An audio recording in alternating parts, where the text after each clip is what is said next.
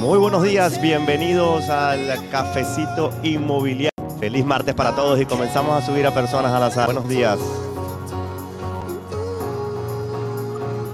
Buenos días, buenos días Dani. Buenos días Carolina, bienvenida. Y hoy como todos los martes lo que llamamos toque de queda inmobiliario. Toque de queda inmobiliario, ¿por qué? ¿Por qué? ¿Por qué toque de queda inmobiliario? Vamos a ver quién me ayuda aquí en la sala. Por los martes que tenemos nuestras reuniones de coaching a las 10 de la mañana de marketing, a la 1 de la tarde construcción de equipo. Muy bien, y yo escucho a Carolina un poco lejos. Yo no sé si aquí el equipo de producción eh, me ayuda un poco. Yo voy a bajar un poquito la música.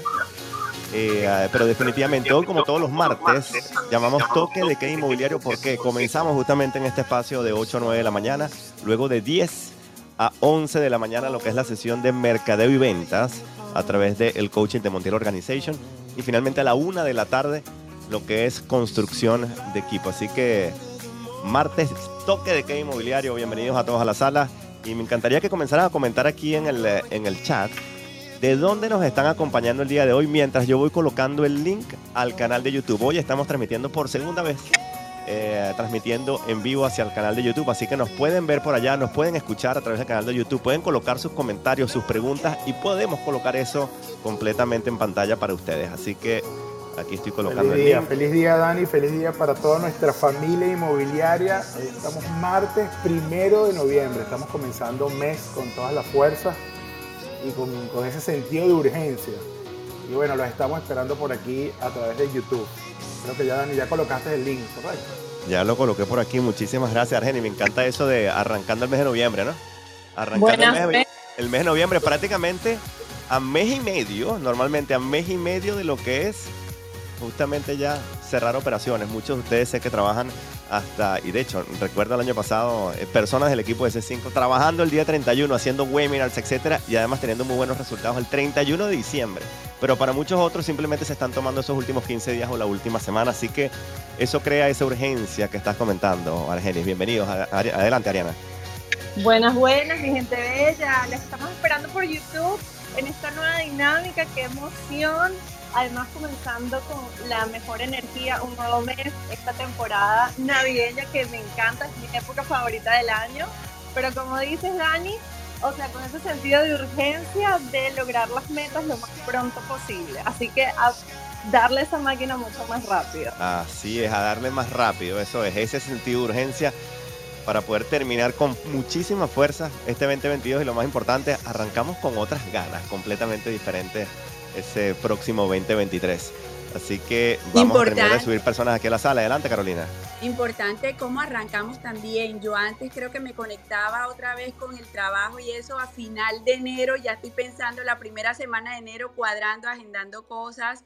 Es el equipo, el entorno lo que nos hace estar ahí y permanecer siempre. Muchísimas gracias, Carolina, y bienvenidos a todos al Cafecito Inmobiliario, episodio número, señor Hoffman. Muy buenos días a todos. Cafecito Inmobiliario 401. Estamos en una nueva generación, Daniel. 401. 401. Y en otra tecnología. Ayer y vamos hecho, con el día del mes, noviembre 1, el capítulo 401. Muy bien. Me gusta eso y fíjense que justamente como bien comentaste, Tomás, estamos arrancando como un nuevo periodo, ¿no? Ayer estábamos celebrando justamente el episodio número 400 y en esa celebración estuvimos conversando eh, las personas que estuvieron aquí con nosotros en la sala de qué es lo que habían aprendido durante esos primeros 400 episodios, ¿no? 400 episodios. Se dice fácil. Mi suegro, que está aquí justamente con nosotros en, en casa, me decía, oye, Daniel, se dice fácil, pero 400 episodios eh, hay que verle la cara, ¿no? Y, y, como yo le explicaba, le decía, no somos nada más nosotros, es cada una de las personas que está aquí con nosotros compartiendo, que también nos han dedicado su tiempo, eh, que como lo comentaba ayer, es uno de esos activos más preciados, esa atención, ¿verdad? El poder simplemente, el, el, tener la atención de ustedes aquí cada mañana. Y adicionalmente, no solamente la atención de ustedes, sino que ustedes también han sido eh, precursores de que crezca este espacio. Ustedes también han invitado a otras personas a escuchar este espacio simplemente tratando de contribuir con otros emprendedores, con otros agentes inmobiliarios. Así que comenzando hoy como mañana, como mañana miércoles, nos vamos a estar con ustedes en el cafecito. Mañana yo estoy viajando hacia República Dominicana, donde vamos a estar celebrando el retiro inmobiliario este viernes y sábado, que es 4 y 5 de noviembre. Entonces, lo que hacemos los días miércoles como preguntas y respuestas, nos los estamos trayendo el día de hoy. Y siempre hablamos también de lo que son los indicadores económicos. Así que antes de comenzar con eso, vamos al tip del libro 365 tips para agentes inmobiliarios, uno para cada día del año. Y eh, aquí estoy en la página número 90 y vamos a ver cuál de estos dos agarramos por aquí vamos a ver que tenía justamente un tip para ustedes que me parece interesantísimo para comenzar el día de hoy. Vámonos a la página 132, a la página 132. Y en la página 132 dice tip 97. Enfócate en una sola plataforma. Concéntrate en una sola plataforma durante los próximos 90 días y aprende todo lo que puedas sobre ella obsesiónate con ella. Fue una de las palabras que yo utilicé durante el, último retiro inmobiliario, ¿verdad? Obsesiónate con esa plataforma, piensa en ella en el desayuno, almuerzo y cena y háblales de ella a tus amigos y familiares. Son más efectivas cinco publicaciones en Instagram que dos en Facebook, una en Instagram, una en YouTube y una en Twitter. Número uno, la plataforma te califica de forma diferente. Número dos, el presupuesto rinde muchísimo más. Número tres, tienes mucha mayor presencia porque está más concentrada justamente la información que estás colocando. Y determinas más, rápido qué funciona y qué no, qué es cosa clave, el feedback que estoy recibiendo de cada una de esas actividades que estoy haciendo. Entonces, no importa cuál utilices, simplemente domínala y controla el tráfico dentro de esa plataforma. Cuanto más tráfico controlas, mayor será el control que tienes de tus ingresos. Conviértete en la plataforma o medio de información de tu comunidad. Y la pregunta, como cada uno de estos tips tiene, simplemente para que no se queden información, tienen un tip de cómo aplicar, ¿verdad? De qué es lo que ustedes van a estar aplicando con este tip. Y aquí tenemos cuál será tu plataforma de comunicación durante los próximos 90 días. ¿Cuál será esa plataforma de comunicación número uno durante los próximos 90 días? Aprovecho que te tengo por aquí, Ariana, Ariana, ¿cuál sería para ti esa, esa, esa plataforma en la cual te vas a estar enfocando durante los próximos 90 días que nos lleva hacia el próximo retiro inmobiliario?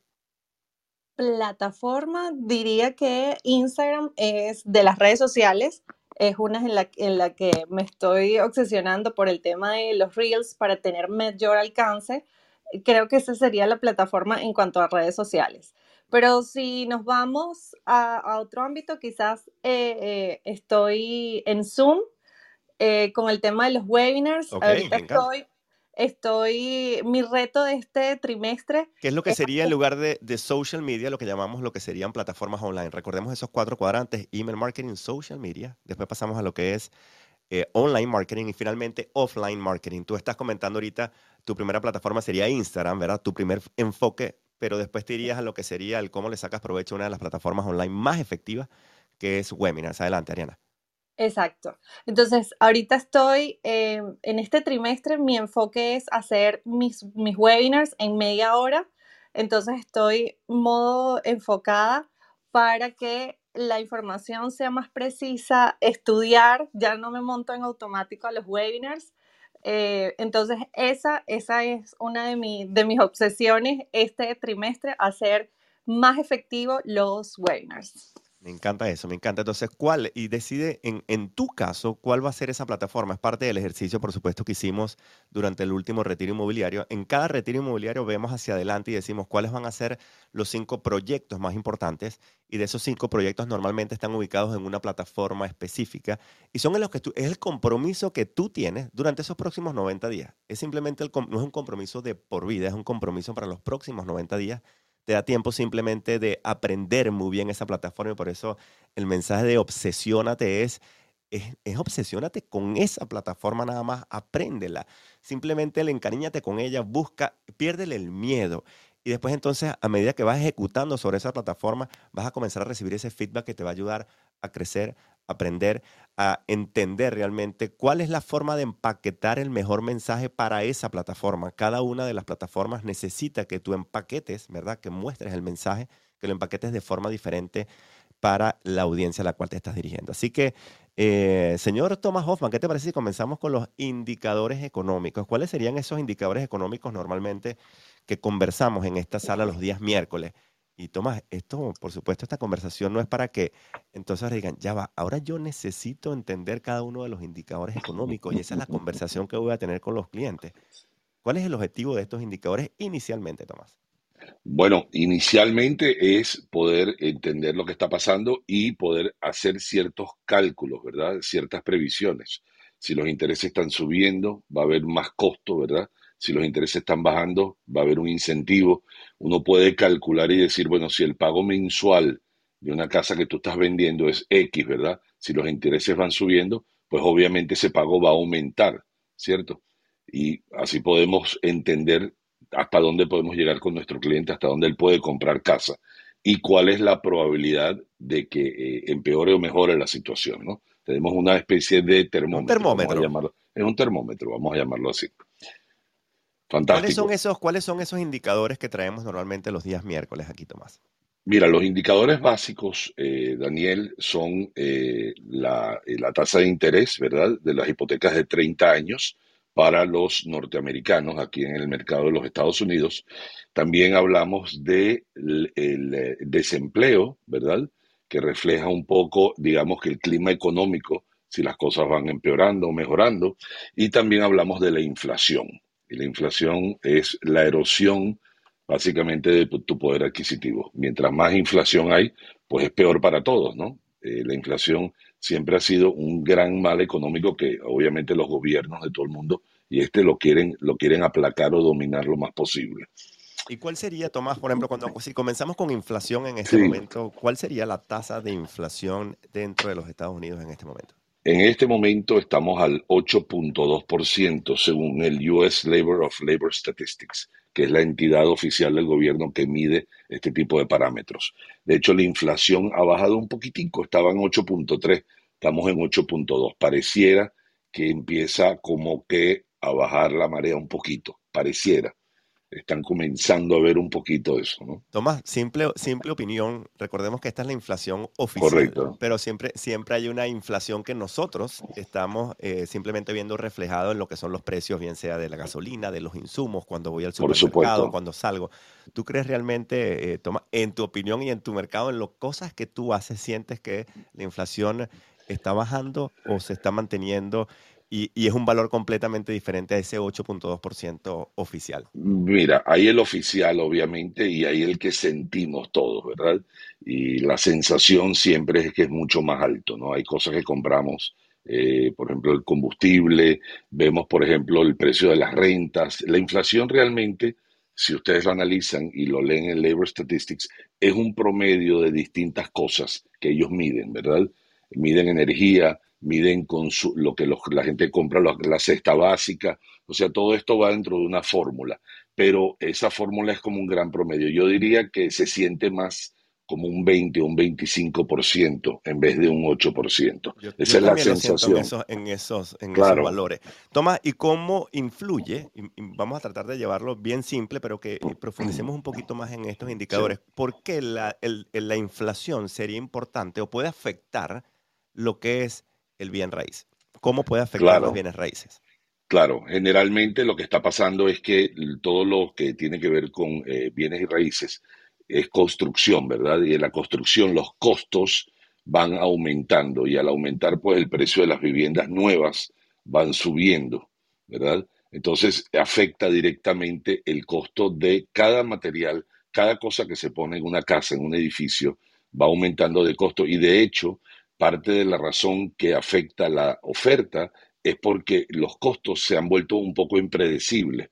Entonces imagínense ustedes a alguien que quiere construir un edificio, un desarrollista, que no puede calcular costos y al no poder calcular costos, no tiene forma de calcular cuánto se va a ganar y por ende es un gran riesgo. Entonces prefiere no hacer el negocio. Entonces ahí se ve como muchas veces la inflación genera un incentivo pero negativo en cuanto a la nueva construcción y eso nos lleva a lo que estamos viendo. Estamos viendo que hay poca, poco inventario y de hecho hay poco inventario entrando en el mercado.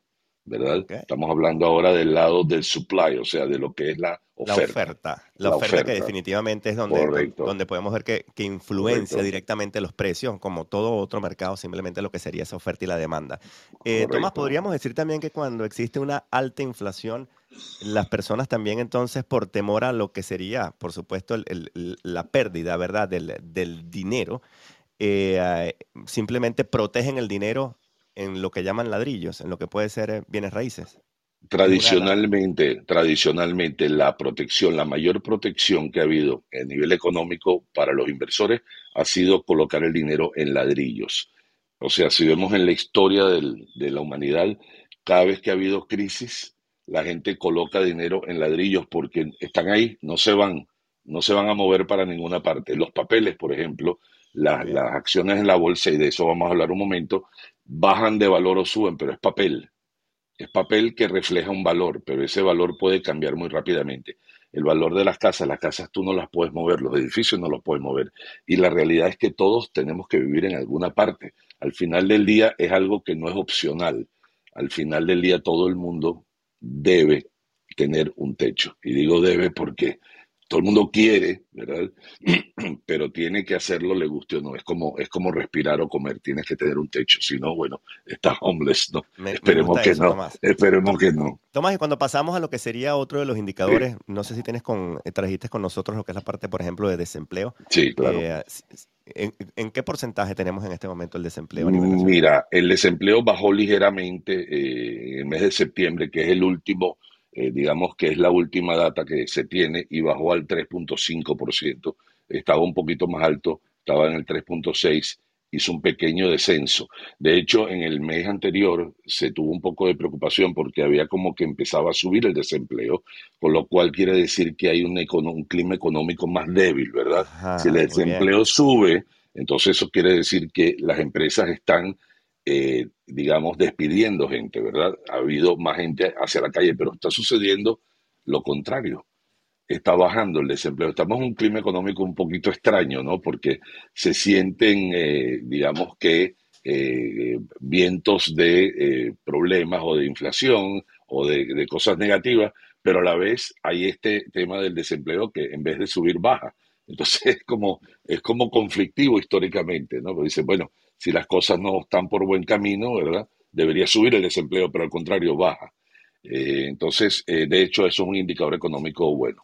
Y, por supuesto, por supuesto, cuando existe el desempleo, ¿verdad? Si el desempleo es sumamente, pues muchísimo más alto, entonces hay un mayor riesgo de que las personas simplemente no tengan el cómo pagar esas hipotecas, ¿verdad? Y al no poder pagar las hipotecas, entonces significa que muchas de esas propiedades se pueden ir, bien sea a lo que es subasta, a lo que es embargo, y eso entonces, por supuesto, afecta de forma negativa a lo que serían los precios. No estamos viendo eso en este momento, Tomás. Y ese último indicador que sería el poder adquisitivo de lo que son las hipotecas, el mercado de hipotecas, de lo que serían los intereses para, eh, para poder financiar una propiedad, Tomás. ¿Cómo, ¿Cómo lucen los intereses en este momento? Mira, los intereses, y esto es bien importante aclarar, son los intereses que cobra la banca norteamericana a una persona que es norteamericano o residente, ¿verdad? No estamos hablando de inversionistas extranjeros. No estamos inversionistas extranjeros, no estamos hablando de extranjeros, estamos hablando puramente de americanos. El promedio hoy de las hipotecas de 30 años e intereses fijos está en el 7.32%. 7.32. Eh, por un lado. Que de hecho, cuando lo comparamos, porque muchas veces, toman, perdón que te interrumpa, cuando nosotros escuchamos cualquiera de estos valores por primera vez, no, honestamente no nos dice nada. Si yo digo 7.32, digo, bueno, eh, de repente lo comparo, no sé, yo estoy en Colombia y lo comparo conmigo y eso está buenísimo, ¿no? Eh, igualmente el desempleo, 3.5 es bueno o es malo, una inflación del 8.2 es buena o es malo, cuando lo que estamos es midiendo, y por eso lo traemos todos los miércoles, nos comienza a dar ese termómetro, ¿verdad? De dónde venimos cuál ha sido el patrón y hacia dónde entonces podríamos ir. La semana pasada estábamos hablando eh, en las notas que tengo aquí que estábamos en 6.94. Veníamos subiendo de hace dos semanas de 6.92, o sea, 6.92% las tasas de interés a 6.94 y la estás viendo hoy a 7.32. ¿Qué 7.32.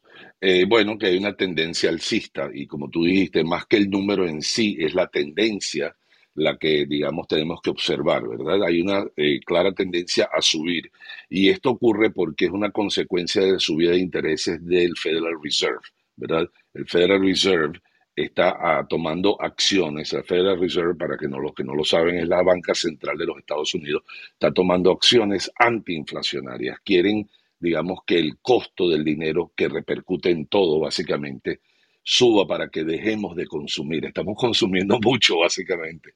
Eh, la inflación viene por un exceso de demanda, ¿verdad? Estamos con mucha liquidez y seguimos comprando cosas. Entonces quieren, el, el Banco Central dice, vamos a subir los intereses para que todo se encarezca y dejen los consumidores de consumir tanto. Y por cierto, una noticia importante, mañana 2 de noviembre se espera que la Reserva Federal de nuevo suba los intereses de nuevo, punto 70, o sea, 75 basis points, eh, lo cual, eh, digamos, es otra vez el indicador, perdón, que le quieren poner los, eh, los frenos a la, a la, economía, ¿no? Quieren no frenar, no, no la quieren descarrilar, lo que quieren es frenar este tren que va a 300 kilómetros por hora y bajarle la velocidad. Quítenle velocidad al tren, básicamente, ¿verdad? Métanle freno porque viene la curva y hay que bajarle velocidad. Tomás, muchísimas gracias por traer esa información el día de hoy. Y entonces, por supuesto, siempre es bueno, ¿cómo se refleja esto en nuestros mercados? Cada uno de ustedes está en un mercado diferente, mm. en una ciudad, en un estado, en un país diferente. De hecho, aquí nos están acompañando el día de hoy desde, dicen, mm. Bogotá, desde Cancún, desde Cancún también, Orlando, Atlanta, eh, Georgia, desde Paraguay, desde Orlando, Orlando, Georgia también nos acompaña por aquí, desde Ciudad de México, República Dominicana, Barquisimeto, Venezuela. Ah, por aquí veo Valencia, Venezuela también, personas desde eh, Nicaragua, Italia, estoy viendo por aquí también. Entonces, cada uno de ustedes está en un mercado completamente diferente y es importante que ustedes entonces simplemente digan, ok, ¿qué es lo que está sucediendo en mi mercado? Entiendo que desde el punto de vista eh, económico existen estos indicadores, pero ¿cómo luce mi mercado? Muchas veces hablamos de, oye, pero es que será que es que existe una recesión o las propiedades se van a caer lo importante es que tú vayas analizando tu mercado específico. De hecho, dentro de una misma ciudad, cada una de las subdivisiones o de las zonas, de las áreas de una misma ciudad se mueven completamente diferentes. Eh, Argenis, tú trajiste con nosotros, tienes con nosotros, por ejemplo, lo que puede ser, ¿cómo se refleja eso en tu mercado? Yo normalmente los días miércoles, a modo representativo para ustedes, me traigo ciertas estadísticas, cómo se ha reflejado eso a nivel, por ejemplo, estatal, lo que sería Florida, o eh, me lo traigo a nivel de lo que es Miami-Dade. En este caso, Argenis, ¿qué estadísticas tienes para nosotros el día de hoy? Bueno, Dani, bueno, eh, feliz día nuevamente para toda la sala. Dani, eh, hay un punto que quería tocar antes de entrar rapidito, que era algo que va de la mano con lo que Tomás estaba diciendo, y era cómo los inversionistas están protegiendo los capitales, ¿no? Y estamos viendo que de, por lo menos ahorita en Miami Dade, de las últimas, esto fue el mes pasado, recuérdense que registra, eh, todavía, esto es septiembre, octubre, todavía los datos no los tenemos, de las 869 casas que se vendieron en Miami Dade, 211 propiedades se vendieron cash. Propiedades para inversionistas extranjeros y propiedades para residentes que también están tratando, que tienen cash y que están tratando de salvaguardar su dinero. Pero hay un punto importante en esto. Yo voy a una zona eh, que está cerca de aquí, de, que está en el Doral, específicamente un conjunto que se llama Canarias, que lo conozco porque estamos ahorita buscándole propiedad a un cliente. Y nosotros tenemos, para los, que, para los que saben, tenemos tres meses que llegamos al Doral y cuando nosotros llegamos hace tres meses era cuando todavía estaba el boom y no podías conseguir una propiedad y los precios eh, estaban bastante altos. Bueno, fíjense, en este momento hay solamente cinco propiedades en, este conjunto residencial Canarias. Estamos hablando de un precio por pie cuadrado aproximado de 508 dólares, entre 505 y 508, con precios que van desde el millón 100 hasta el millón 690 y con días en el mercado desde 4 días hasta 70 días. Pero lo más importante es que de, de estas cinco casas, dos están back on the market, ¿no? Salieron y volvieron a entrar. Y, también dos de estas cinco casas han reducido sus precios. Y lo que estamos viendo es que obviamente ahí, cuando los bancos están dando las aprobaciones, obviamente ahora el perfil por los intereses, por el perfil que tiene financiero que tiene que tener el cliente, que es todavía mucho más exigente, las casas están volviendo al mercado. Y esto, y esto lo dejo también aquí para muchos, muchos agentes inmobiliarios que están buscando propiedad y no consiguen revisen todos los días su MLS porque es parte importante revisar el back to the market porque hay muchísimas casas que están volviendo porque lamentablemente y muchos seguramente los que nos están escuchando lo están viviendo con sus clientes a través de los intereses tan altos no están calificando. Entonces a revisar el mercado todos los días y, ver lo que, lo que está pasando con el mercado y ver cómo podemos ayudar a nuestros clientes. Me encanta eso, Argeni. Pero fíjate, mencionaste dos puntos interesantes, ¿no? Que son el back on the market. ¿Qué significa? Muchas de esas propiedades que se fueron a pending sale, quiere decir que se, eh, eh, se colocaron bajo contratos, pero no se logró, no se concretó la venta. Muchas veces simplemente es por el financiamiento, ¿verdad? Eh, y lo que son reducciones de precio. Ahora, estas son excelentes noticias. Estas son excelentes noticias para tus compradores, ¿verdad? O sea, ahorita estás en una posición donde cuando e, ese comprador viene y de dice, oye, pero ¿qué es lo que está pasando? Y ahora simple, ahora veo que las propiedades están bajando de precio, de precio, mm, de que vienen reduciendo sus precios.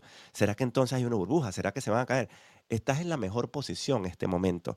Anteriormente, hace seis meses, ocho meses, un año, año y medio, no estabas en esa posición. De hecho, tenías que hacer ofertas muy por encima del precio en lo cual salía esa propiedad. Entonces, lo más interesante es el, cómo yo puedo aprovechar esta información para colocarte a ti, señor comprador. ¿Qué prefiere usted? ¿Verdad? ¿Qué preferiría usted? Estar en una posición en la cual puedes enviar ofertas muy por debajo del precio, puedes tener unos términos completamente diferentes, puedes solicitar lo que son créditos, contribuciones a lo que son, por ejemplo, gastos de cierre, estar en una mejor posición de negociación o en una posición simplemente en la que no tienes nada que que elegir, no tienes nada que negociar y simplemente ofrecer tu máximo precio que puedas. ¿En qué posición quisiera estar? Dani, sí. También se trata de, conocer el mercado, ¿no? O sea, cuando hablamos de, que somos asesores inmobiliarios, es realmente poder conocer tu mercado porque realmente eh, cada, cada code funciona de manera diferente, porque de hecho en este reporte que yo, que yo hice para, para el cliente, las casas en ese conjunto residencial, aquí en el Doral Canarias específicamente, no han bajado, sino han ido incrementando poco a poco. Y, aunque, suene, aunque suene absurdo, hay casas que se están manteniendo en el mercado, pero eh, se sigue apreciando, en este caso, este conjunto. Entonces, bueno, obviamente es entrar al MLS todos los días. Esta información está en el MLS. Si te vas al dashboard, en stats, en estadística, ahí lo vas a ver y puedes descargar de cada zip code del cliente que estás ayudando y obviamente le vas a dar mejor la información al cliente. Muchísimas gracias, Argenis, y para todos ustedes aquí en la sala 8 y 27 de la mañana, episodio 401 del Cafecito Inmobiliario. Por cierto, traídos ustedes por la División Internacional de Lennar Corporation. Hoy estoy manejando tantas cosas aquí y acostumbrándome al nuevo setup, nuevo sistema que se me pasó, así que eh, gracias Lenar Corporation, eh, gracias Mauricio Castañeda por eh, apoyarnos en cada uno de los eventos, hacer que también esto por supuesto sea posible, todos los eventos en vivo, retiros inmobiliarios que sean posibles para cada una de las personas que asisten. Así que una de las cosas... Dani, Dani adelante Ariana. Disculpa que te interrumpa. Hablando de las tasas de interés que que todos, o por lo menos en mi caso, que es lo que he conocido, que históricamente las tasas nunca habían estado tan, tan bajas y vemos este incremento. Para mí como nueva en la industria era así como susto porque también estoy ayudando a clientes internacionales, pero investigando poco, encontré que las tasas de interés en Colombia están en 12.92%, en Ecuador están entre 6 y 11%, en Perú, entre 12 y 13.6 y en Argentina, entre 12.9 y 13.5. Entonces, si los comparamos con las tasas eh, actualmente acá, eh, sigue siendo sumamente ventajoso para nuestros clientes internacionales. Entonces, es cuestión de ir educando al cliente internacional que aunque sí escuchen las noticias o escuche al tío y al primo y del amigo que le dijo que las tasas de interés están subiendo y que no compren, cuando lo comparamos con su situación, es sumamente ventajoso y sí, eh, o sea, dependiendo de su, de su condición, es un buen momento para seguir invirtiendo acá en los Estados Unidos. Me, encanta esa comparación, Ariana. Y, tú que trabajas con tantos clientes internacionales, internacionales eh, Ariana, normalmente esa es la razón por la cual están invirtiendo. La razón es que los intereses están muy buenos. ¿Cuál es la razón típica que tú consigues en ese cliente internacional? Sí, ellos están buscando es proteger su patrimonio de la de, de las monedas eh, del peso colombiano usualmente. Entonces, invertir en dólares sigue siendo una, una, una, razón muy poderosa para ellos para seguir invirtiendo acá en los Estados Unidos. Diversificar el riesgo, porque quizás algunos eh, tienen inversiones dentro de sus países y bueno, quieren comenzar a probar acá en Estados Unidos. Entonces, sigue siendo una opción. No nos asustemos, todo va a estar bien. Simplemente de, seguir educando al cliente y realmente enfocarlo en cuál es su dolor, o sea, que ¿qué te importa más? O sea, es, ahí es donde realmente tenemos que enfocarnos y Carolina, me encantaría que nos ayudaras con esto, es enfocarnos justamente en eso, en, en qué es lo que el cliente está buscando.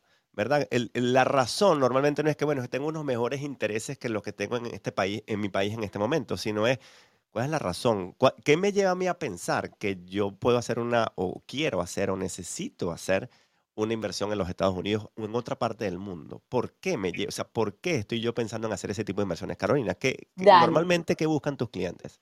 Dani, sí, aquí con el tema de tasas de interés, eh, la tasa de interés nunca ha sido en realidad un factor que abstenga o, o, no le permita a un cliente internacional invertir, porque el cliente internacional lo que está buscando realmente, como acabaste de comentar Ariana, proteger su patrimonio mientras logremos que a él se le paguen los gastos y el mortgage, que si ya no dando un 30%, sino un 40 o un 50 de down payment, es lo que nosotros tenemos que hacer, que el cliente internacional nunca tenga que mandar de su país para pagar gastos acá. Cuando logramos cuadrarle eso y mostrarle al cliente que va a tener un beneficio con una propiedad que le está rentando en dólares, que se le está pagando con lo que le produce la propiedad y que a la vez va a tener una valorización, el cliente no tiene nada que pensar.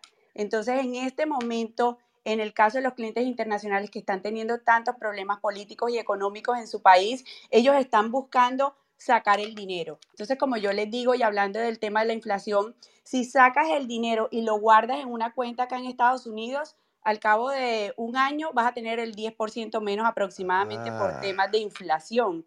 Entonces, no es una opción, no en este momento no. Ok, si tú no quieres en este momento, vas a perder un 10% aproximadamente de ese dinero al cabo de un año. Es mejor tomar acción en este momento que por el mercado se mueva, eh, se haga una corrección de precios, siempre a largo plazo va a ser una excelente inversión. Entonces, nosotros no podemos venderle a los clientes una inversión y prometerle ya una valorización porque no tenemos el control ni lo vamos a saber. No tienes la bolita de cristal, ¿no? Yo, la, yo la, ordené, la, ordené, en Amazon hace unos meses y todavía no me ha llegado. Así que por ahora lo que podemos tener simplemente es ese termómetro, ¿verdad? Ese pronóstico específicamente, que es pues lo que podría estar pasando. Pero no es por eso eh, Carolina, que tus clientes invierten, ¿verdad? Simplemente por la revalorización futura. Carolina, tú eres agente del Club del Millón de Dólares en comisiones. ¿Qué porcentaje de tus clientes, por ejemplo, en tu caso, vienen del exterior? ¿Son inversionistas extranjeros? El 95% de los clientes vienen del exterior y no ha parado. Y cuando ellos me dicen, el momento será una burbuja, será que van a bajar los precios, será, yo les entonces les pregunto por qué están queriendo invertir en este momento, o sea, ¿qué los está trayendo donde nosotros a preguntar por eso? Entonces me dicen, bueno, porque quiero proteger mi patrimonio, protegerme de la devaluación, quiero tener una inversión en Estados Unidos. Ellos mismos se están respondiendo, es llevarlos a ellos a que ellos mismos se respondan esa necesidad. Y ya nosotros simplemente asesorarlos, guiarlos para que el proceso sea mucho más fluido y más sencillo de eso se trata, ¿no? ¿Cómo conectamos nosotros con, esos, con esos dolores, con esas fibras que entendemos que realmente el cliente tiene? Una cosa es tener interés y otra cosa es sentir una necesidad, tener miedo. El, es que si yo dejo realmente el dinero aquí por la situación económica, política que tengo yo en mi país, tengo mucho temor. Ese es el cliente que yo estoy buscando. Yo estoy buscando es conectar con ese dolor. Cuando sientes que existe esa necesidad, entonces todo lo demás es secundario. Pero es que el interés, no, e, los intereses en este momento, bien sea que voy a financiar o no, los intereses pueden afectar realmente el cómo puede estar influyendo en el mercado inmobiliario. Mm, para mí no es lo más relevante, es cómo yo pongo, en muchas ocasiones también los clientes de ustedes, pongo a generar ese dinero, a multiplicar ese dinero que tengo parado en el banco, cómo hago para protegerlo ante lo que puede ser la inflación, cómo hago para generar un flujo de caja eh, continuo. Daniel. adelante Carolina. Ahí te, ahí te comento algo y lamentablemente en este momento están pasando cosas en los países latinoamericanos que los clientes no están confiando en sus propios países, no quieren, tienen miedo a invertir dinero en sus países y además antes mantenían sus inversiones, en este momento las están liquidando, están queriendo terminar con esas inversiones que tienen allá y qué están haciendo con ese dinero trayéndolo para acá. Entonces es momento que nosotros actuemos, nos preparemos y podamos guiar a estos clientes de... ¿Cómo, cómo estamos controlando nosotros la narrativa? De nuevo, hay muchísimo ruido y es como nosotros controlamos esa narrativa y normalmente no es justificando nosotros el por qué, sino entendiendo la necesidad de esa persona y cómo nosotros podemos ayudarla a lograr el objetivo que esa persona está buscando. Tomás, tú también, parte de ese club del millón de dólares en comisiones, eh, cuando la situación está mala en nuestros países, la gente invierte aquí, pero cuando está buena, Tomás cuando está buena en nuestros países, aquí sigue estando buena, aquí sigue estando buena. Siguen invirtiendo aquí, siempre hay una razón. Siempre, siempre. Una razón de peso para invertir aquí. Adelante, Tomás. Quería hacer un comentario.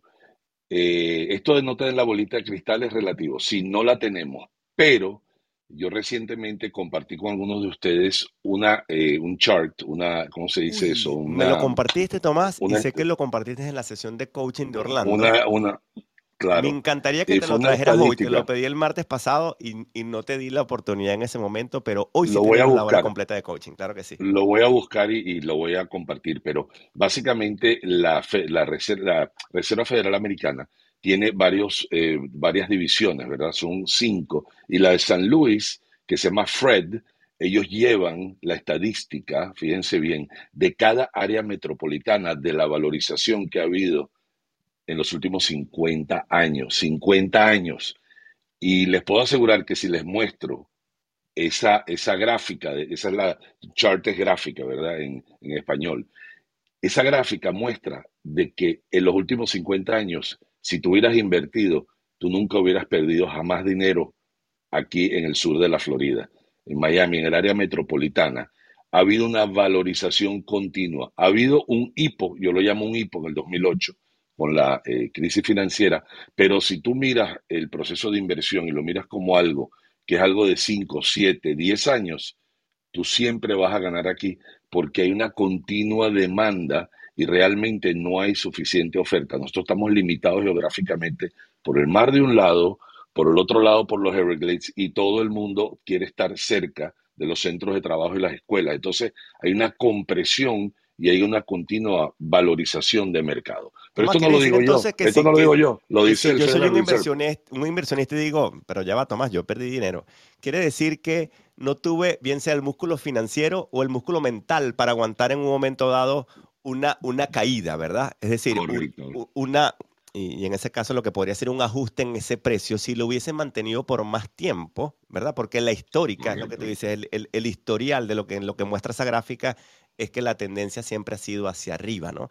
Entonces, por supuesto, es muy importante en el momento que yo compro, pero también es clave en el momento que yo salgo, en el momento que yo vendo, lo que justamente me puede realizar esa ganancia o esa pérdida. Hay mejores momentos y menos, eh, menos, eh, menos buenos, pero la realidad es que eh, ninguno tenemos bolita cristal para saber cuándo es el mejor exactamente, pero sabemos que si nos mantenemos en el tiempo, ¿verdad? Como digo yo, nos mantenemos en el juego, siempre vamos a ganar porque realmente es un tema de oferta y demanda y aquí hay continuamente demanda. Hay más demanda y no hay oferta. Entonces el mercado continúa avanzando. A Miami se mudan, a Florida se mudan mil personas al día, ¿verdad? Esto no lo digo yo, lo dice el estado de Florida. Y de hecho compartimos parte de esa información en cómo, cómo vender Miami en el congreso que hicimos, ¿verdad? Y, es correcto. y justamente eh, Florida en este caso figuraba como el estado número uno, el estado predilecto donde se están mudando, donde el flujo, el mayor flujo de personas está viniendo de diferentes partes de los Estados Unidos. Que de Estados están Unidos. decidiendo a dónde ir, están decidiendo venir a la Florida. Pero además hemos sido el, el sitio predilecto también de los latinoamericanos, porque cuando los latinoamericanos o invierten o emigran, generalmente la tendencia es Florida, bien sea Miami, puede ser eh, Orlando, pero generalmente es Florida. De modo que tenemos una demanda continua, no de un ángulo, de dos ángulos distintos. Y de hecho hay un componente europeo más pequeño, pero también lo hay. Muy importante lo que quería decir para complementar la línea de pensamiento de Carolina y lo que dijo, y es que cuando a veces tenemos clientes que dicen, ok, yo me voy a llevar, voy a dolarizar mis pesos o mi moneda local, pero eh, no sé, los intereses tan altos, lo voy a dejar en el banco bueno, lo que dijo Carolina es totalmente cierto, es una pérdida segura. Si seguimos las cifras oficiales, el 10%. Si seguimos la que nosotros sentimos, un 20%. O sea, si tú tienes un millón de dólares en el banco acá y los dejas, tú vas a perder entre 100 mil y 200 mil dólares seguro porque pierdes el poder adquisitivo. Cuando vayas a comprar con ese dinero dentro de un año, vas a comprar menos. Pero miren lo que pasa, si inviertes en bienes y raíces, y aquí tienes la bendición además, que los bancos americanos le encanta prestarle a un extranjero, le encanta, es el cliente predilecto, increíblemente le dan el dinero más fácil a los extranjeros que a nosotros. A nosotros nos piden de todo, eh, Daniel. A los extranjeros le piden muy poco. De hecho, hasta muy mejores fácil. intereses están consiguiendo. en Hasta este momento. mejores intereses. Ahora, imagínate tú que tú compres una propiedad, y voy a dar un ejemplo, así muy, muy por encima, de un millón de dólares, y pusiste la mitad, 500 mil.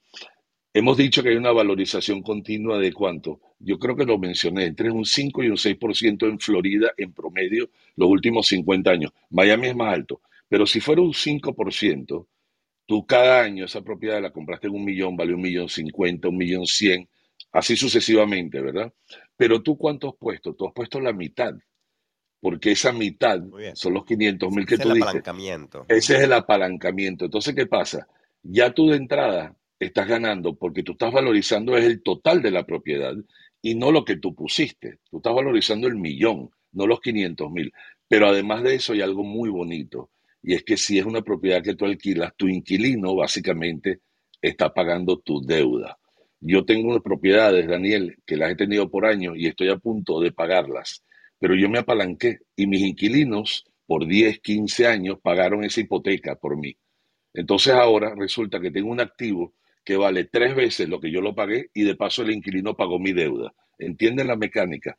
Es un tema de entender la estrategia y aplicarla. Y nosotros aquí, obviamente, la practicamos y la, la entendemos y la compartimos.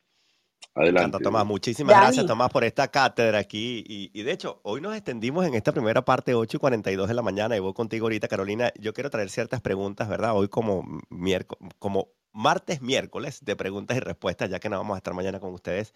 Una de las primeras preguntas que me hacían era, ¿cómo hacer? Y esta la hacía Ana al principio de la, de la sesión de hoy. ¿Cómo hacer un plan de trabajo? ¿Cómo hacer un plan de trabajo? Estoy nuevo en la industria. ¿Qué le dirían? eh, eh, María Alejandra, estás con nosotros aquí en este momento también compartiendo eh, vía YouTube. ¿Qué le dirías tú a esta persona cuando tienes un agente nuevo y te dice, oye, ¿cómo hago un plan de trabajo? En ocasiones hemos hablado de la diferencia entre un plan de negocios y un plan de marketing. ¿Qué le dirías a esta persona? Bueno, primero que nada, buenos días a todos aquí en la sala. Es importantísimo, yo creo que primero determinar cuáles son nuestras actividades diarias, o sea, hacer una lista de, que, de que, en qué estamos gastando el tiempo, ¿no? Porque siempre hablamos de que nos falta tiempo para completar ciertas cosas. Eh, partiendo, por supuesto, de cuáles son nuestras actividades, definitivamente el bloquear horarios específicos, preferiblemente en la mañana, este, pues un Pero porcentaje alto. digamos que yo no, ni siquiera sé qué hacer. Yo soy nuevo. ¿Qué hago? O sea, ¿qué hago? ¿Cómo hago un plan realmente de trabajo que me lleve a mí a, a lograr algo? Si es que efectivamente además sé que quiero lograr. ¿Por dónde empezarías tú? Bueno, bueno, particularmente comienzo de qué es lo que quiero lograr, ¿no? ¿Cuál es la meta inicial? O sea, ¿cuál es la meta inicial financiera? Hablamos siempre de cuál es esa meta financiera para los que estamos en este negocio inmobiliario y partiendo entonces, después de tener la meta, cuáles son los objetivos y de- derivado de los objetivos, entonces el plan diario, ¿no? O sea, bueno, si la meta es alcanzar, este, no sé, 300 mil dólares el primer año, ok, ¿cuáles son los objetivos que tengo que hacer para alcanzar esta meta? Entonces, bueno, sé que tengo que comenzar con mi plan 250, después de ahí tengo que comenzar con mi campaña de email marketing, entonces, bueno, voy, por supuesto, haciendo una sola actividad principalmente, ¿ok?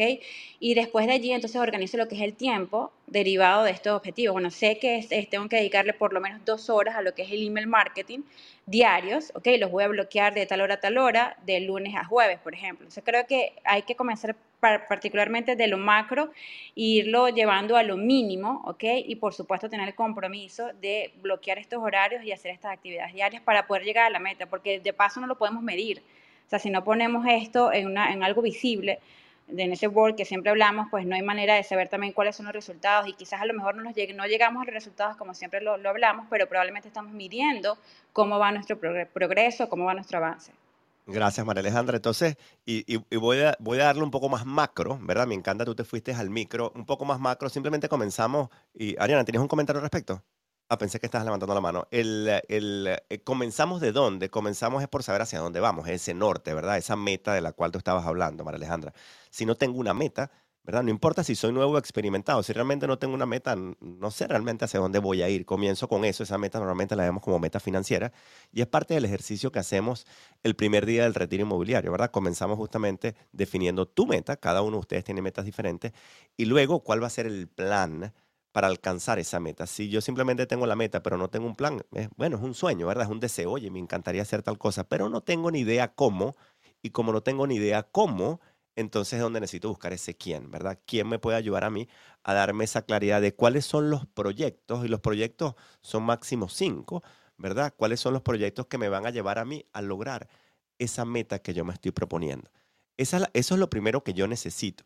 ¿Ok? Entonces luego, por supuesto, voy a lo que serían esos micros, ¿verdad? Cada uno de ustedes tiene lo que es un plan de marketing, aquellas personas que asistieron al retiro inmobiliario o que están con nosotros en el coaching de Montiel Organization, son partes de ese 5 también, tienen lo que es una hojita que es el plan de marketing. Para Alejandra, comentabas cuáles son esas actividades diarias. En ese plan de marketing hasta defines cuántos correos electrónicos salen semanalmente de aquí al próximo trimestre. Luego, específicamente el número de webinars que vas a hacer, el número de leads que necesitas generar, el número de actividades que vas a hacer desde el punto de vista de marketing completo. Eso es lo que te da esa claridad. Entonces, simplemente ya eso te lleva por supuesto, a esa agenda que tú comentabas, María Alejandra. El problema para muchos corredores inmobiliarios es que realmente ni siquiera saben qué colocar en la agenda. ¿Verdad? Están colocando todo, ¿no? Dice, bueno, yo necesito, yo soy, yo soy el todero, yo tengo que hacer de todo. María Alejandra, adelante. Sí, importantísimo ese punto porque es que tenemos que colocar números, es la única forma que podemos medir los resultados. Y además de eso, tenemos quizás la mala costumbre de colocar 500 cosas en un día.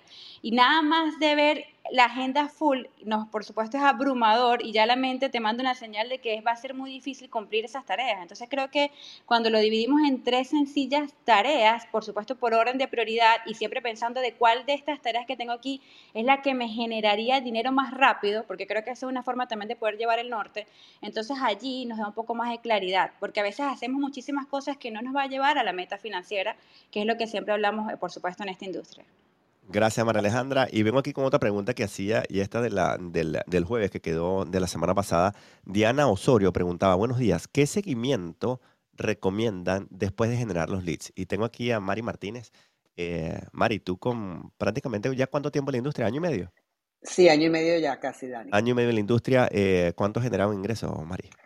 Eh, más de 500 mil dólares. Más de 500 mil dólares, rompiendo esos mitos de que el primer año únicamente es para aprender, ¿no? Por supuesto que hay que aprender, tengo que yo convertirme en ese profesional, pero también es para generar, ¿no? Si yo no genero, de hecho, en los primeros tres meses, las probabilidades de que yo eh, siga en la industria inmobiliaria son mínimas, ¿no? Entonces, Mari, ¿qué es lo que haces? ¿Cuántos, cuántos leads generas tú semanalmente?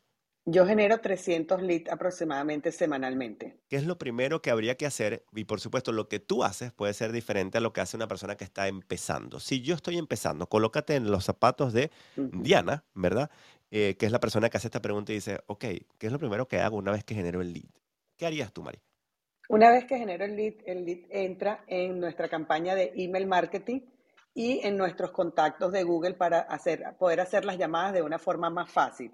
Es el primer paso que tenemos que hacer en nuestro seguimiento y no perder ese lead. Lo primero es que el lead empiece a recibir esos mensajes, tanto educativos como ofertas de propiedades, para que empiecen a saber quiénes somos nosotros y estar presente en la mente de nuestros clientes. Ok, ahora quiero que te vayas al, al momento, que, al tu día uno en la industria, ¿verdad? Como generaste ese primer lead. ¿Qué había que hacer? ¿Qué fue lo primero que hiciste? ¿Es importante contactar a esa persona el día de hoy? Llamarlo inmediatamente. Apenas entonces, recibo el llamarlo inmediatamente. Muy bien, entonces eh, es bien importante que toda actividad que ustedes hagan, no importa qué tan avanzada es la actividad que hagan, tú haces webinars, Mari. ¿Cuántos webinars mm, has hecho ya desde que comenzaste, Mari? Más de 22 webinars. Más de, okay, más de 20 webinars. En vivo. En vivo, correcto. Eh, y de hecho, tienes una meta para el próximo trimestre que es a realizar cuántos webinars? 67 webinars. 67 webinars. Entonces, no importa qué tan avanzado tú estés, cada una de las actividades que tú haces es para qué? Para generar una confianza con el cliente. Correcto. Y eso te va a llevar a qué? A la conversación, ¿verdad? A la conversación. Si yo genero un lead, simplemente lo que estoy buscando es, desarrollar mi habilidad de conversaciones. Voy a aprender muchísimo más de 100, 100 conversaciones que yo hago que simplemente viendo 100 sesiones de cómo hacen las personas las llamadas. Y déjame prepararme, déjame estudiar más. Voy a aprender yo mucho más haciendo esa conversación. Entonces, toda actividad que yo haga, bien sea que mandé un correo electrónico, bien sea que hice un webinar, bien sea que hice una campaña de generación de leads, como en este caso está preguntando eh, Diana, eh, cualquier actividad que yo haga, hice un post, ¿verdad? Hice una actividad vía WhatsApp, es cómo hago yo para generar una nueva conversación. Eso es lo que me va a llevar al desarrollo de esas habilidades. María, adelante. Dani, eh, nosotros como agente nuevo, a, veces nuevo y otros con experiencia, le rechazamos esa llamada al cliente. ¿Por qué? Le tenemos miedo, porque a veces no tiene experiencia, pero yo de verdad que los invito a todos a hacer esas llamadas a, a diaria para poder tener éxito. A lo mejor al principio no tenemos ese éxito, pero esa práctica, esa constancia que tenemos en la conversación en venta nos va a llevar a unos cierres exitosos. Los invito a todos a que nos quitemos esa venda de no llamar al cliente, buscamos excusas, no tenemos el tiempo, pero de verdad que eso es lo que nos da un gran conocimiento especializado para poder responder todas las objeciones de nuestros clientes. Ellos mismos nos van enseñando porque nos ponen a pensar. Muy bien, Mari, muy bien. Y mencionaste éxito. Claro, si nosotros relacionamos nada más el éxito con ah, el resultado financiero de esa conversación que tuve, entonces es donde comienza esa frustración, no, esto no me está funcionando. Pero si yo asocio eso con el crecimiento que yo necesito, bien sea como gente nueva o gente experimentado, esas primeras 300 conversaciones de 0 a 300, por supuesto, creces un montón, pero de 300 a 600 o de 3.000 a 3.500 conversaciones, cada una de esas conversaciones te va enseñando algo diferente, ¿verdad? Te va enseñando nuevas formas de manejar esa conversación, de manejar las objeciones, de cuáles son las típicas inquietudes que tienen ahora, de cómo puedes plantear el mensaje de una forma completamente diferente. De eso se trata. Entonces, lo primero, cuando yo genero el lead, ¿qué es lo que voy a hacer? Es tener esa conversación. Sí, lo tengo que meter en el email marketing, tengo que después llevarlo a través de todo el funnel. Nada de eso va a funcionar si yo no tengo esa conversación. Tomás, creo que tenía... Daniel, sí, quería, quería eh, invitar a todos los que nos escuchan de dejar de ser espectadores. Muy bien, Tomás. Y bajar a la cancha a jugar. Y si no a jugar, por lo menos a practicar. ¿Verdad? Pero dejen de ser espectadores, porque siendo espectadores y observando cómo se hacen las cosas, no se logran hacer las cosas. Hay que bajar a la cancha y darle a la pelota. Hay que jugar, practicar, jugar y meterse, caerse y llenarse de lodo y seguir adelante. Levantarse y seguir adelante. Colocarnos en esa posición y si es incómoda, esa, esa, esa actividad es incómoda, esa es la primera que tenemos que hacer. Esa es la que nos va a ayudar simplemente a crecer, a transformarnos. Eh, Argenis, tenías un comentario. Sí, sí, te decía rápidamente desarrollar una actividad y de repente me río con todo lo que estoy escuchando porque uno cuando está comenzando dice, pero ¿qué le voy a decir? Si igualito no tengo el conocimiento y lo voy a perder. Por eso es, que, es que si no lo llamas igual lo vas a perder. Y ese, ya lo perdiste, esa habilidad. ya lo perdiste, ya, lo diste por perdido. Llénate de lodo, llénate de lodo, cáete, llénate de lodo. La única, manera, la única manera que podamos desarrollar la habilidad es haciéndolo. Y mientras más veces lo hagamos, más la vamos a perfeccionar. Dani. Hacerlo, Son horas de vuelo. horas de vuelo, me encanta esa frase. Gracias, Ariana. Adelante, Carolina. Dani, y entre más nos incomodamos, significa que estamos creciendo. Si no nos estamos incomodando, estamos ahí en la misma situación. Entonces siempre debemos vivir esa situación incómoda, que es lo que nos hace permanentemente crecer. Cuando ya te sientes cómoda con la conversación, tienes que buscar algo que, es lo siguiente? que te incomode, que es lo siguiente. Muy bien, fíjense que Ariana comentaba al principio. Dani, si me lo permite. Voy con ustedes, voy, con, contigo, Rolando. Eh, fíjense que Ariana comentaba de hacer el webinar de 45 minutos, una hora, ahora es hacerlo en media hora. Entonces me estoy poniendo en una posición incómoda de cómo lo voy a hacer en media hora. Ah, ahora entonces tengo que desarrollar una habilidad diferente, ¿verdad? Habilidad de síntesis. ¿Cómo hago yo para dar un contenido muy específico que tenga muchísimo valor y que simplemente me permita otro tipo de conversación? Adelante, Rolando. Lo interesante de todo esto, Dani, es que básicamente lo que son las conversaciones en venta, después que generamos el lead, prácticamente son las cosas básicas que tenemos que hacer en el negocio. Pero si nosotros no estamos en un entorno como el que, como el que tenemos ahora, que tenemos a Tomás, un, un, experto en la materia, que tenemos a Carolina, que tenemos a Ariana, que tenemos toda esta comunidad, recordando nosotros que lo más importante del negocio es prácticamente mantenernos haciendo la cosa básica, pues no tenemos cómo nosotros saber exactamente en qué momento, en qué punto estoy en mi negocio. Entonces, cuando tenemos una calidad de persona, un entorno como el que tenemos acá, que es maravilloso, entonces nos damos cuenta de que, wow, realmente mantenerme haciendo la cosa básica es lo que hace que mi negocio se vaya a otro nivel. Y esa es la parte que realmente nos hace mantener nosotros enfocados, porque muchas veces no lo hacemos porque creemos, no, como es básico, eso simplemente es algo muy sencillo, yo no tengo que hacerlo ahora, pero realmente lo básico es que hace que nosotros, nuestro negocio vaya a otro nivel. Y cuando no lo hacemos, entonces el negocio simplemente se frena y decimos, wow, ¿por qué, ¿por qué no me está saliendo? Es porque, y lo digo por experiencia, es porque sencillamente dejé de hacer lo básico.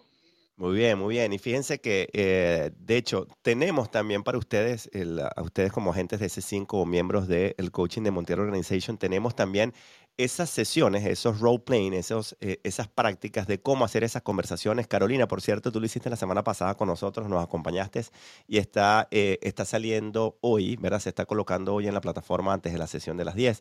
Ariana, tú nos has acompañado eh, también anteriormente en las sesiones, Mari Martínez también.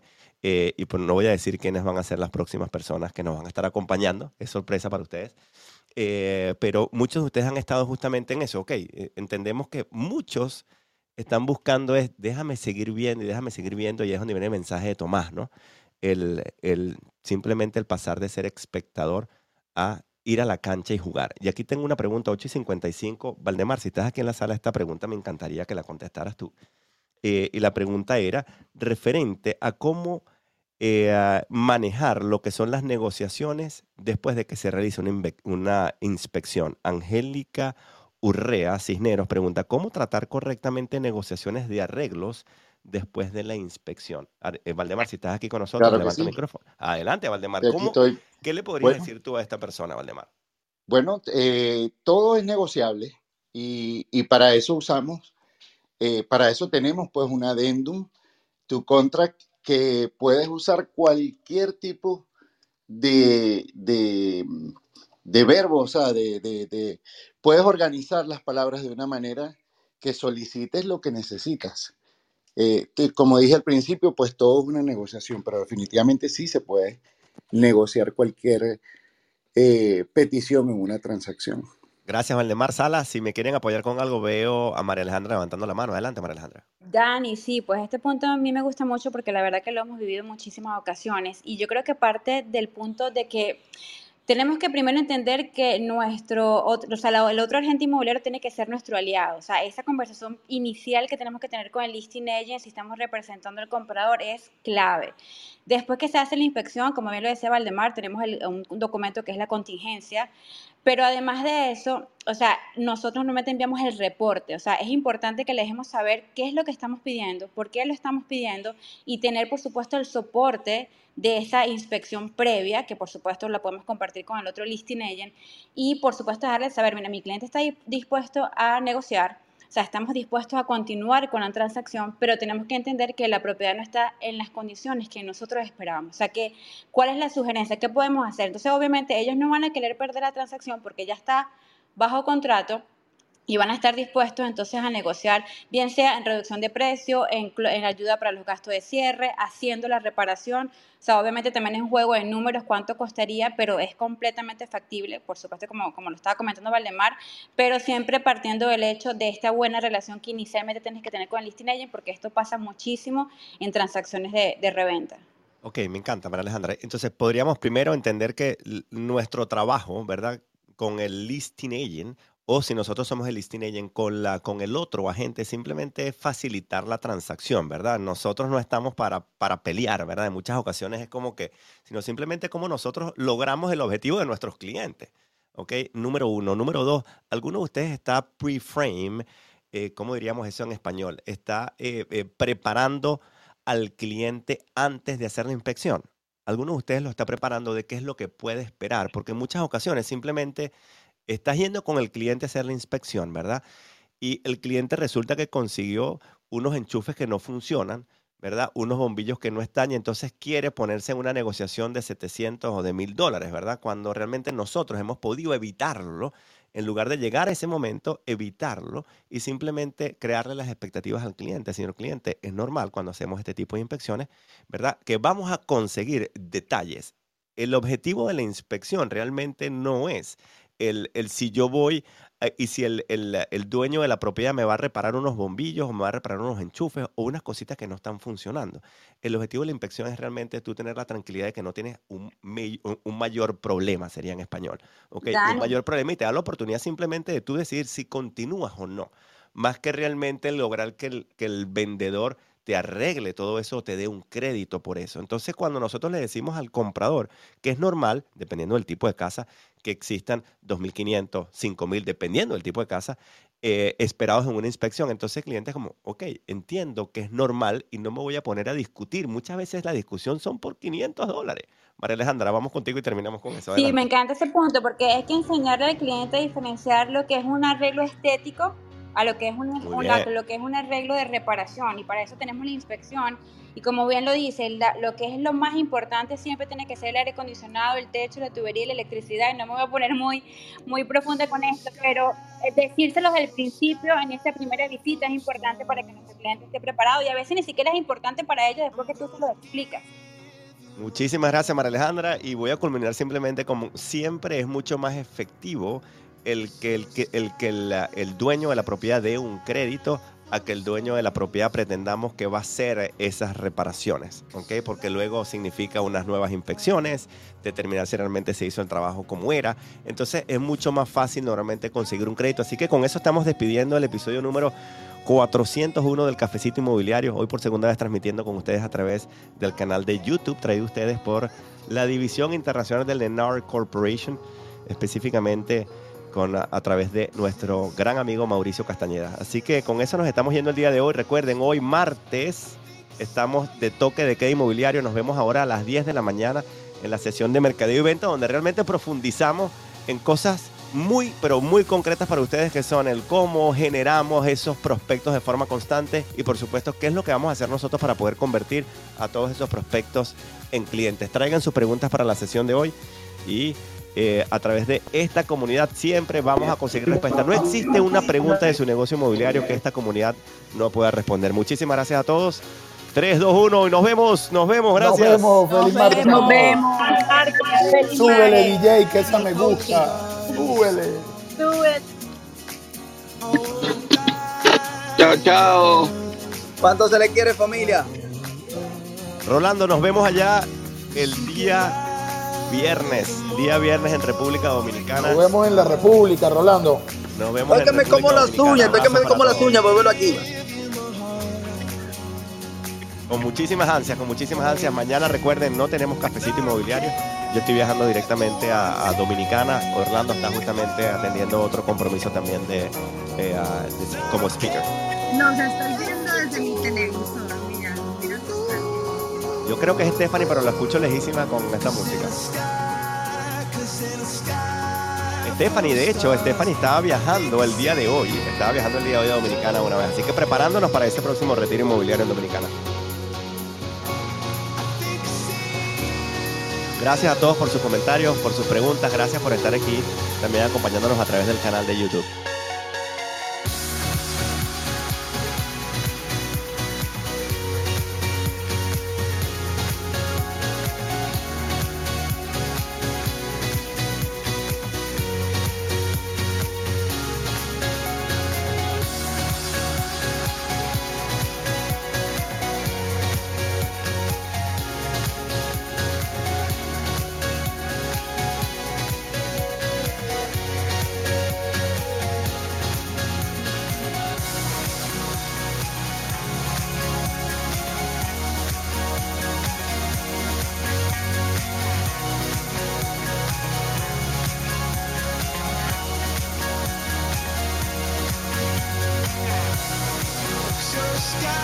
Nos vemos a las 10